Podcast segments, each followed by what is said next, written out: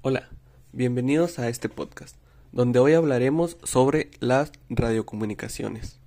Para iniciar vamos a definir lo que es una radiocomunicación.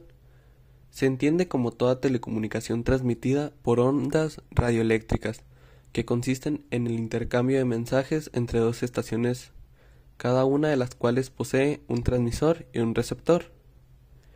Este es un proceso que inicia con el transmisor en el micrófono, al enviar el mensaje de las ondas, se transforman en corriente alterna de baja frecuencia, la cual se mezcla en el transmisor con la onda portadora. En la modulación de amplitud se modifica la amplitud de la onda portadora, mientras que en la modulación de frecuencia es esta la que se cambia. El receptor capta la onda portadora modulada, selecciona la, la emisora, amplifica la señal, la rectifica y la filtra para eliminar la onda portadora de alta frecuencia. La señal de, baja frecuencia se amplifica y se convierte en sonido en, en el altavoz.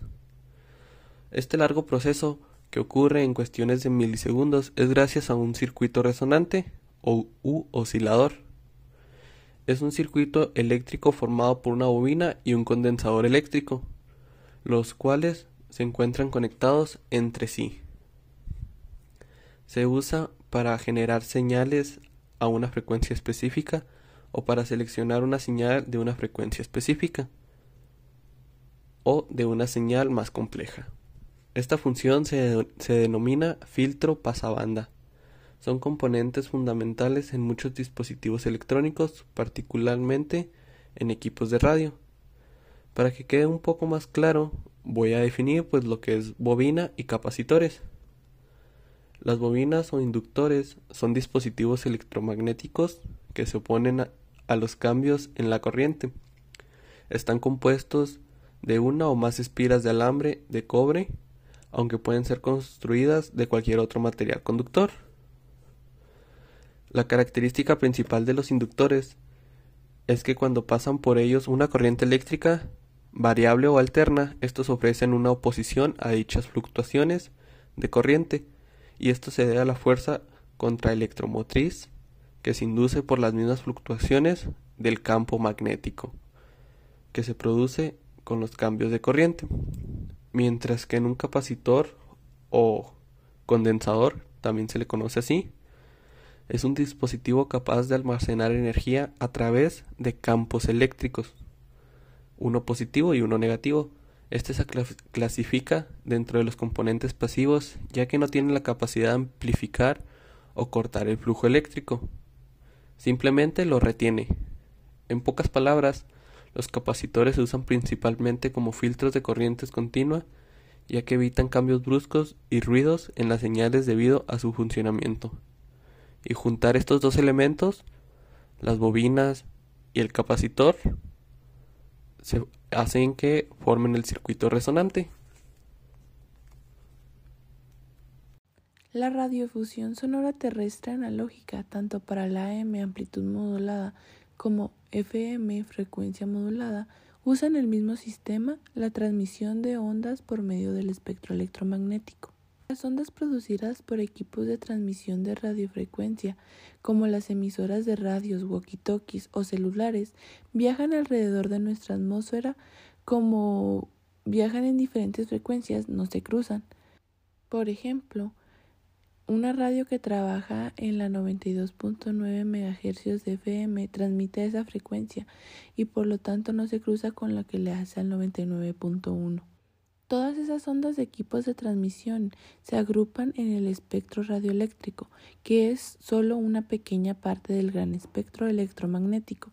El resto lo completan las demás ondas de tipo electromagnético como la luz o los rayos X. Entonces, ¿cómo llega la señal de una emisora a mi receptor de radio?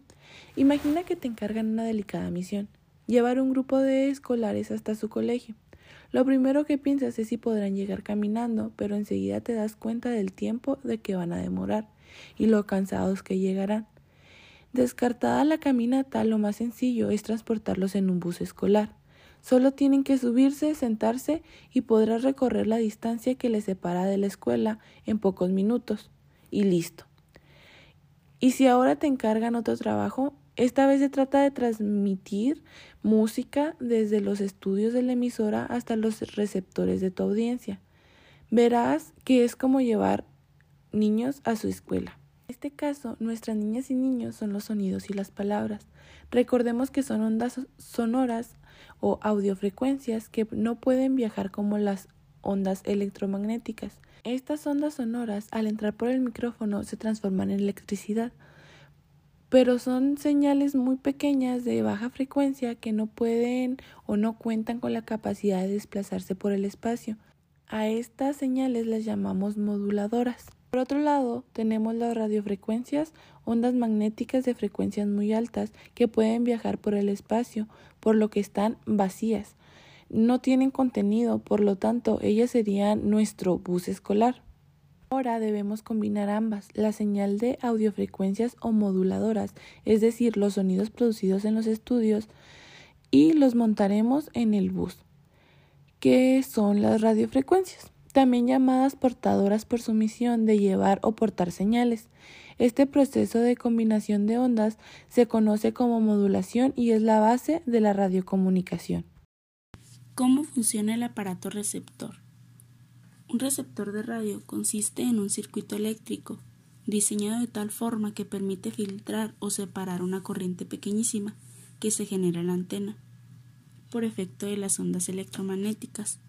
El fenómeno se llama inducción electromagnética, que llegan por el aire normalmente, aunque viajan por cualquier medio, inclusive el vacío, y luego amplificarla selectivamente.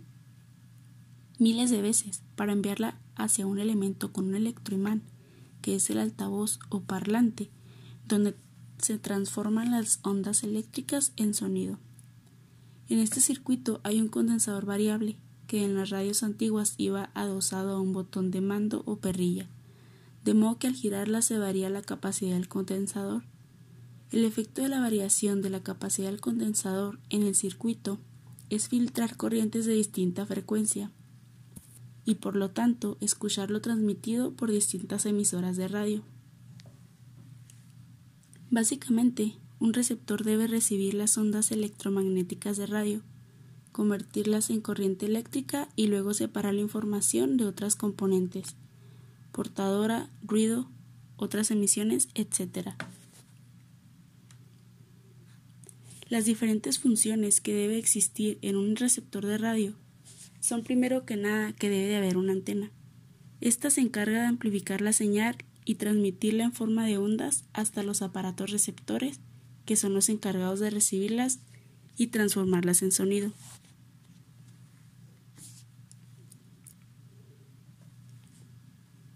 El mezclador o conversor de frecuencia se llama mezclador o conversión de frecuencia a un circuito que desplaza el espectro a otro valor de frecuencia.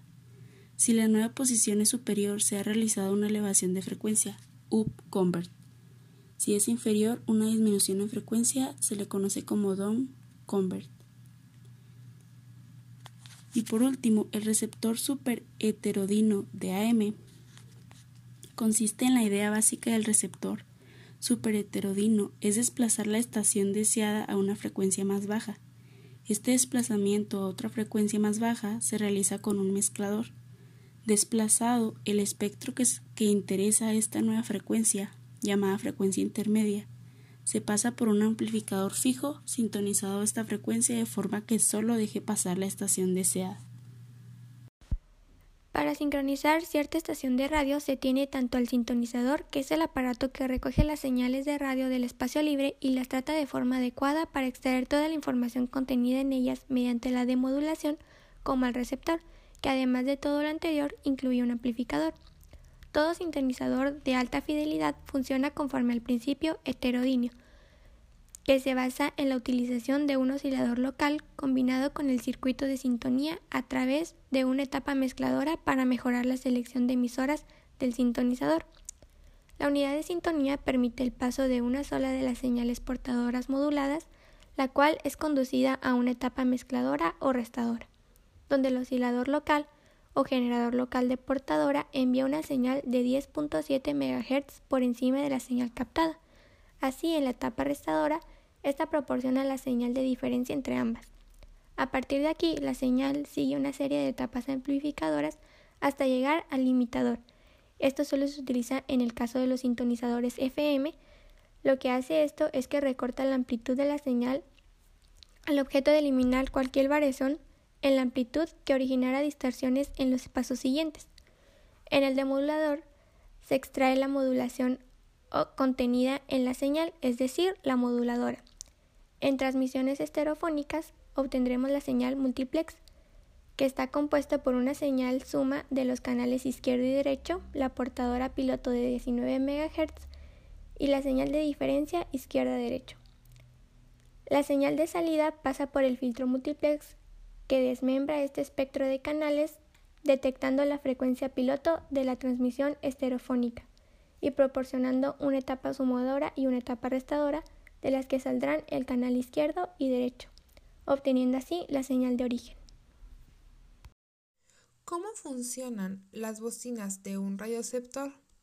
En la antenización parabólica y diseño de antenas, una bocina de alimentación o alimento bocina es una pequeña antena de bocina utilizada para transmitir ondas de radio entre el transmisor y o receptor y el reflector, en particular en antenas parabólicas.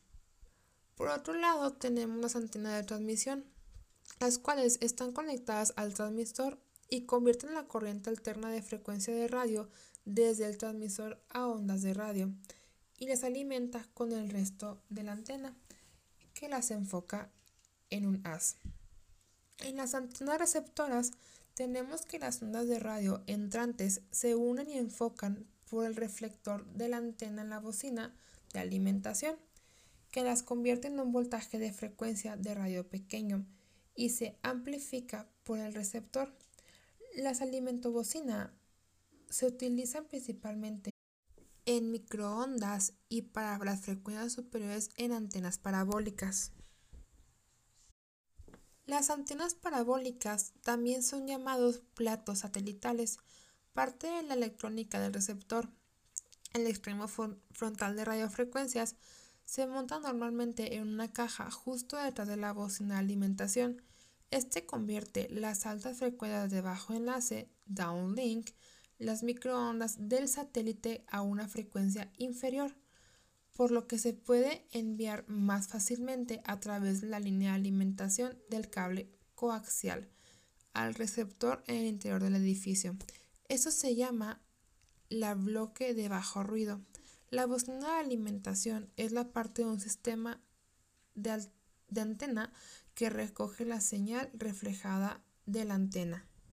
El receptor utiliza filtros electrónicos para separar la señal de radiofrecuencia deseada de todas las demás señales captadas por la antena, un amplificador electrónico para aumentar la potencia de la señal para su posterior procesamiento y finalmente recuperar la información deseada mediante demodulación.